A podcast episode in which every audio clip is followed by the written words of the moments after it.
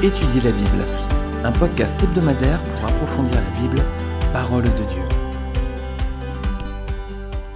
Bonsoir à tous, je suis ravi vraiment de vous retrouver pour ce nouvel épisode de podcast Étudier la Bible.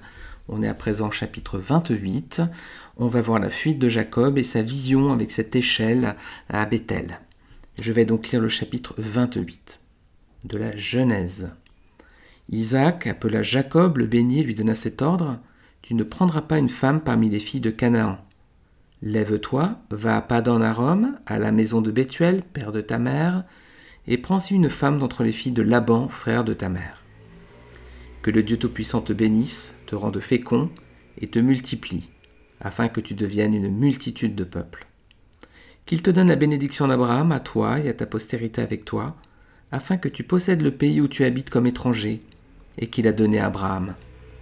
Et Isaac fit partir Jacob, qui s'en alla à Padamaram, auprès de Laban, fils de Bethuel, l'araméen, frère de Rebecca, mère de Jacob et d'Ésaü.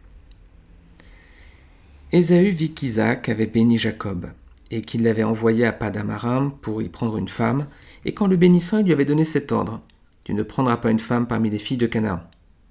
Il vit que Jacob avait obéi à son père et à sa mère, et qu'il était parti pour Padamaram. Ésaü comprit aussi que les filles de Canaan déplaisaient à Isaac son père. Et Ésaü s'en alla vers Ismaël. Il prit pour femme, outre les femmes qu'il avait, Mahalat, fille d'Ismaël, fils d'Abraham et sœur de Nabajot. Jacob partit de Beersheba et s'en alla à Charan. Il arriva dans un lieu où il passa la nuit, car le soleil était couché. Il y prit une pierre dont il fit son chevet, et il se coucha dans ce lieu-là. Il eut un songe. Et voici une échelle était appuyée sur la terre et son sommet touchait au ciel. Et voici, les anges de Dieu montaient et descendaient par cette échelle. Et voici, l'Éternel se tenait au-dessus d'elle. Et il dit, Je suis l'Éternel, le Dieu d'Abraham, ton Père, et le Dieu d'Isaac. La terre sur laquelle tu es couché, je la donnerai à toi et à ta postérité. Ta postérité sera comme la poussière de la terre, tu t'étendras à l'Occident et à l'Orient, au septentrion et au midi. Et toutes les familles de la terre seront bénies en toi et en ta postérité. Voici je suis avec toi, je te garderai partout où tu iras, et je te ramènerai dans ce pays, car je ne t'abandonnerai point que je n'ai exécuté ce que je te dis. Jacob s'éveilla de son sommeil, et il dit, Certainement l'Éternel est en ce lieu, et moi je ne le savais pas. Il eut peur, et dit, Que ce lieu est redoutable. C'est ici la maison de Dieu, c'est ici la porte des cieux. Et Jacob se leva de bon matin, il prit la pierre dont il avait fait son chevet, il la dressa pour monument, il, versa, il versa de l'huile sur son sommet, il donna à ce lieu le nom de Bethel. Mais la ville s'appelait auparavant Luz. Jacob fit un vœu en disant Si Dieu est avec moi et me garde pendant ce voyage que je fais, s'il me donne du pain à manger, des habits pour me vêtir, et si je retourne en paix à la maison de mon père, alors l'Éternel sera mon Dieu. Cette pierre que j'ai dressée pour monument sera la maison de mon Dieu, et je te donnerai la dîme de tout ce que tu me donneras. Alors, un passage assez riche, on va donc déjà le découper. Première partie, verset 1 à 5, on voit Isaac qui fait partir Jacob. Alors on l'avait vu dans la fin de l'épisode de podcast précédent, en fait c'est suite à un subterfuge de Rebecca donc, qui a, aidé euh, Jacob à tromper son père Isaac pour la bénédiction. Isaac s'est rendu compte de la supercherie, Esaü aussi. Elle dit à, Isaac, à Jacob pardon, de partir euh, vers la maison de son père, et du coup elle va voir Isaac en disant Je supporte plus les filles de Canaan, hein, quand me sert-il de vivre, etc. Donc elle lui fait toute une petite scène de ménage. Et puis bah donc euh, Isaac à présent on voit fait venir son fils pour l'envoyer effectivement pour faire finalement ce que Rebecca lui a demandé de faire. Versets 3 et 4, Isaac comprend à présent que la bénédiction de Dieu faite à Abraham ne passera pas par son fils préféré Ésaü. Hein. Il préférait Ésaü pour le gibier, mais non, il a compris maintenant que ça va passer par Jacob. Alors Isaac, dans la sagesse peut-être de la vieillesse, accepte et fait le plan de Dieu. Ça c'était pour Isaac, on va regarder maintenant Ésaü. Versets 6 à 9, ben, c'est quoi la réaction d'Ésaü quand il réalise que Jacob est parti? Bah, Déjà au chapitre précédent, il voulait tuer Jacob. Hein quand il s'est rendu compte de la supercherie. Maintenant, il cherche un peu, on a l'impression, à se venger. Hein. Son cœur est vraiment mauvais. Comment il va se venger? Ben, Il va faire tout simplement ce qui déplaît à ses parents. Il va chercher une femme, une autre femme, mais pas n'importe où. il va aller la chercher chez Ismaël. Alors Ismaël, c'est vraiment faire une alliance avec ceux, qui sont hors du peuple de Dieu. Hein. Attention nous-mêmes à ne pas nous venger déjà, et encore moins de la sorte pour blesser nos parents. Hein. Isaü va chercher une troisième femme, il était polygame. Abraham n'avait son épouse Sarah en fait. Après il y a eu des complications avec euh, Agar et puis après le, décès de Sarah il y aura des concubines. Mais Abraham a eu son épouse Sarah, Isaac était euh, resté marié à Rebecca et puis là on voit que Ésaü lui prend trois femmes, hein, comme les mecs euh, avant lui descendants de Cain aussi. Donc Ésaü s'inscrit dans la lignée de Caïn et d'Ismaël sont des lignées parallèles au peuple de Dieu, mais ils sont opposés à ses plans.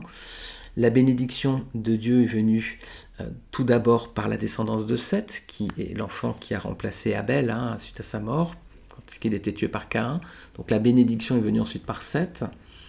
Et ensuite, eh bien voilà, on arrive avec Ismaël et la bénédiction n'est pas venue par Ismaël. La promesse, c'était un enfant avec Sarah, et donc c'était pour Isaac. Donc on a avec Cain, Ismaël et Ésaü des lignées parallèles au peuple de Dieu, mais qui sont vraiment opposés au plan divin. Des faux frères, entre guillemets. Dieu apparaît ensuite à Jacob. On va s'arrêter sur ce passage. Jacob, hein, il quitte la maison du Père, il va se retrouver dans la maison de Dieu. Formidable. Alors où est-ce qu'il part Jacob? Il part en direction de Charan. Charan, c'est là où Abraham s'était arrêté avec son père lorsqu'ils avaient quitté Ur en Chaldée pour Canaan. C'était le chapitre 12. Donc c'était la route pour retourner, faire sens inverse, hein, retourner en Mésopotamie chez son oncle, pour aller de Canaan en Mésopotamie. Bah, c'était pas un vol d'oiseau parce qu'il aurait pu y avoir une ligne droite beaucoup plus rapide, mais il aurait fallu passer par le désert. Et on avait vu que dans, dans un des épisodes précédents, lorsqu'on avait traité euh, ce voyage d'Abraham jusqu'à Canaan, qu'en fait ils avaient, longé, ils avaient pardon, longé le fleuve parce qu'ils avaient des troupeaux. On ne pouvait pas faire une ligne droite plus courte à travers le désert vu qu'il n'y avait pas de point d'eau et qu'il y avait des troupeaux. Donc ils longeaient le fleuve, ils étaient passés par Marie certainement, puis après s'est arrêté à Charan. C'est là qu'il s'est arrêté, le père d'Abraham était mort ensuite, et puis Abraham était descendu tout seul à Canaan. Mais il fait à présent en fait le chemin inverse de son ancêtre. Hein. Abraham était parti de Mésopotamie vers Canaan par la foi, Jacob part de Canaan vers la, Mésopotamie, bah, un peu par la honte, hein, un peu à cause de sa tromperie. Alors il va faire ensuite un songe, ce fameux songe avec l'échelle. C'est là, dans ce désert, que Dieu va se révéler à Jacob. Il y avait un autre personnage qu'on avait vu auparavant aussi, qui avait rencontré Dieu dans un désert, c'était Agar, si vous vous rappelez.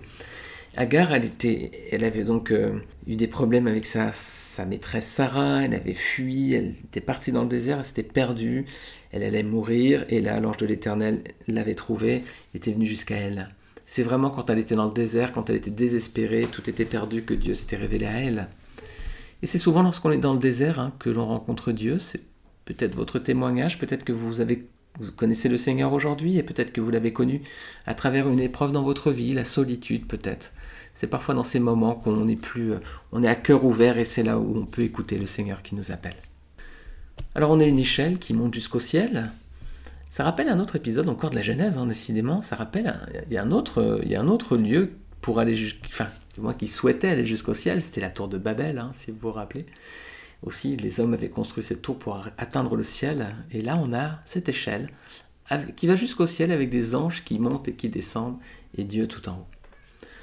On a l'impression que Jésus reprend aussi, le Seigneur Jésus-Christ semble avoir repris cette image plus tard. Regardez avec moi, Évangile de Jean, chapitre 1, versets 45 à 51.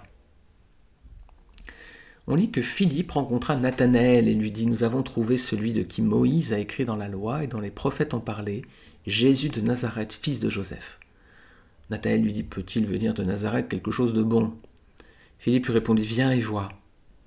Jésus, voyant venir à lui Nathanaël, dit de lui Voici vraiment un Israélite dans lequel il n'y a point de fraude. D'où me connais-tu? lui dit Nathanaël. Jésus lui répondit Avant que Philippe t'appelle, quand tu étais sous le figuier, je t'ai vu. Nathanaël répondit et lui dit Rabbi, tu es le Fils de Dieu, tu es le roi d'Israël. Jésus lui répondit Parce que je t'ai dit que je t'ai vu sous le fils Guillet, tu crois, tu verras de plus grandes choses que celles-ci.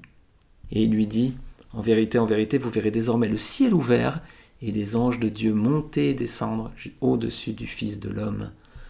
Alors on a ici la même image, les anges qui montent et qui descendent au-dessus du Fils de l'homme. Bah, ça nous montre déjà l'humanité de Christ parce que les anges ils sont au-dessus de lui là dans cet épisode-là. Hein. donc Jésus s'est incarné comme véritablement un homme.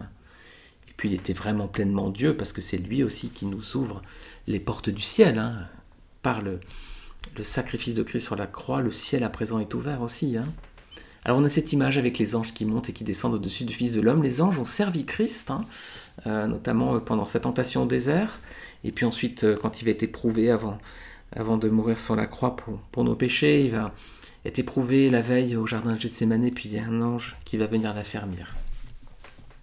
Jacob également va rencontrer des anges plus tard aussi dans son périple. On va voir ça à partir des prochains épisodes. Alors ce rêve, qu'est-ce qu'il nous apprend sur Dieu? Bah, Que Dieu est fidèle déjà.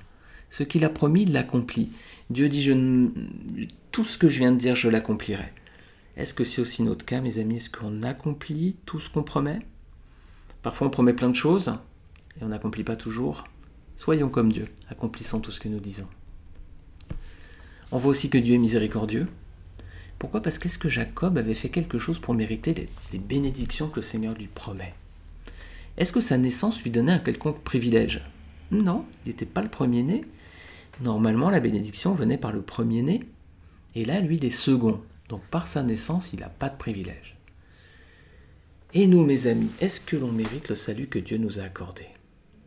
Non. Dieu nous a accordé le pardon de nos péchés par Jésus-Christ, par sa mort sur la croix. Ceux qui reçoivent ce sacrifice, qui l'acceptent pour leur vie, à présent sont pardonnés devant Dieu parce que Christ a tout payé sur la croix. Est-ce qu'on mérite ce salut, ce pardon? Non. C'est pas par notre naissance non plus. Hein.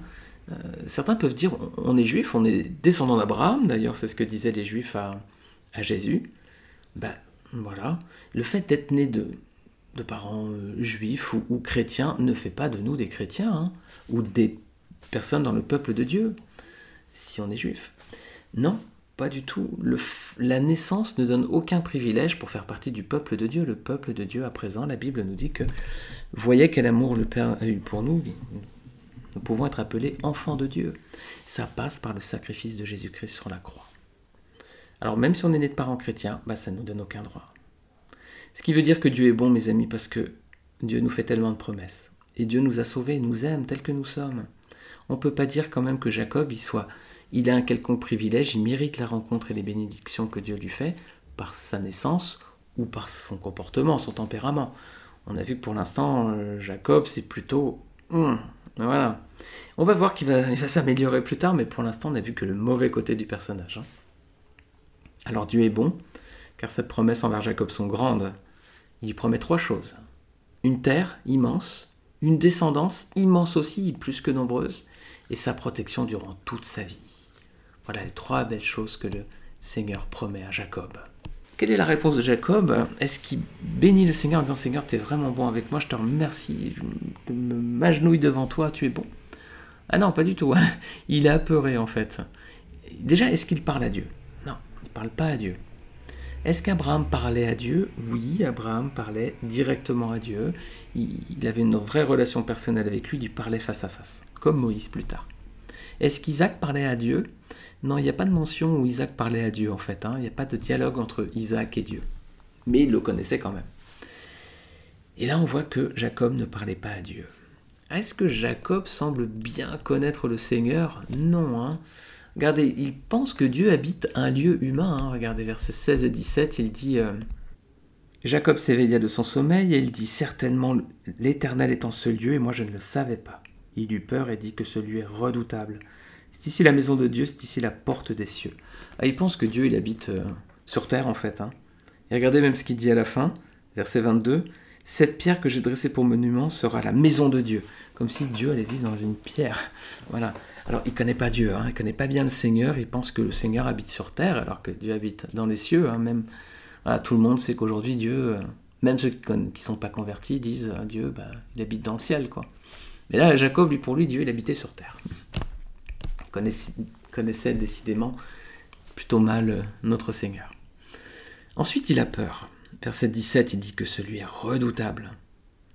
Mais pour certains, les églises sont des lieux redoutables, hein. ils ont peur d'y venir. Hein. Parfois, on veut inviter nos amis à l'église, ils ont peur, ils veulent pas venir. Hein. Ils pensent que c'est un endroit, euh, je sais pas, euh, terrible.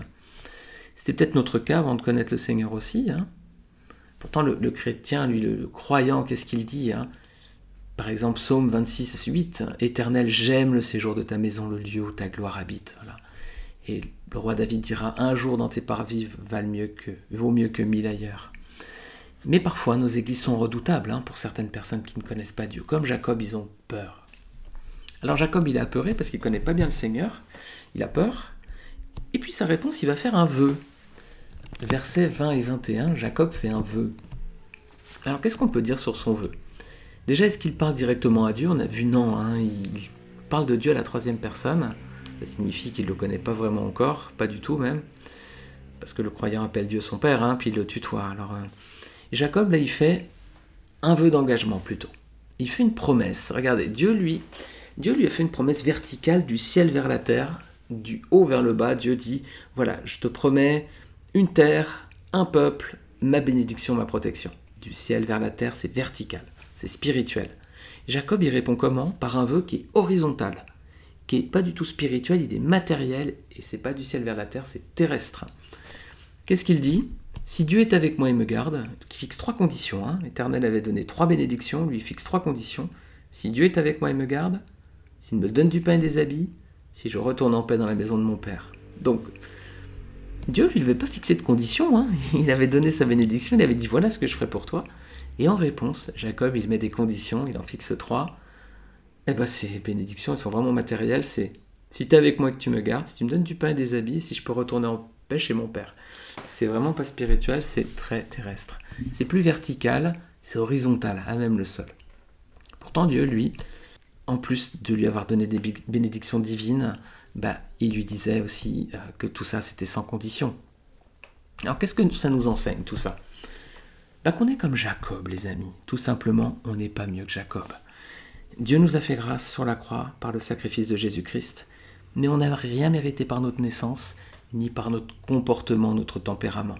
Cela prouve vraiment l'amour de Dieu, que Dieu nous aime, pourtant nous sommes des pécheurs, nous ne valons rien, nous sommes comme Jacob. Tous les jours on voudrait tromper, mentir, etc.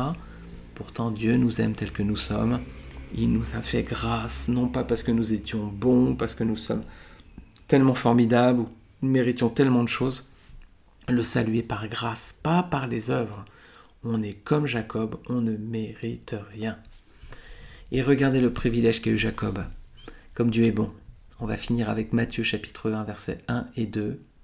Je lis généalogie de Jésus-Christ, fils de David, fils d'Abraham.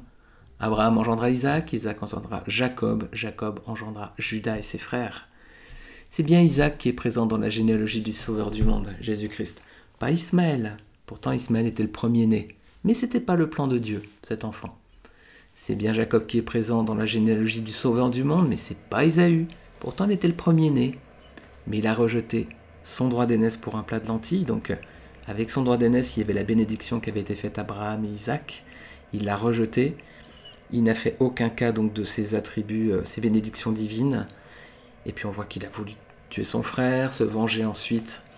Dieu dira J'ai aimé Jacob, j'ai détesté Ésaü. Dieu sait mieux que nous les cœurs. Voilà, Dieu est sage, Dieu est bon, Dieu est amour et Dieu sait tout. Alors, voilà, Jacob qui reçoit toutes ces bénédictions et il apparaît à présent dans la généalogie du Seigneur. Alors quel privilège pour celui qui ne méritait rien, ni par sa naissance, ni par ses œuvres. Et nous, est-ce que nous sommes conscients des privilèges que Dieu nous accorde alors que nous ne méritions rien non plus? Vais, vous laisser, je vais nous laisser méditer avec euh, ces passages et ces réflexions, et puis je vais vous inviter à, à revenir sur ce podcast la semaine prochaine pour un nouvel épisode. En attendant, n'hésitez pas à noter ce podcast. Vous pouvez le noter sur euh, iTunes notamment. Vous pouvez le partager sur vos propres réseaux sociaux. Voilà, vous pouvez aussi laisser un commentaire sur le site internet Étudier la Bible. Et je vous remercie et je vous dis à très bientôt et que le Seigneur bénisse cette semaine pour vous.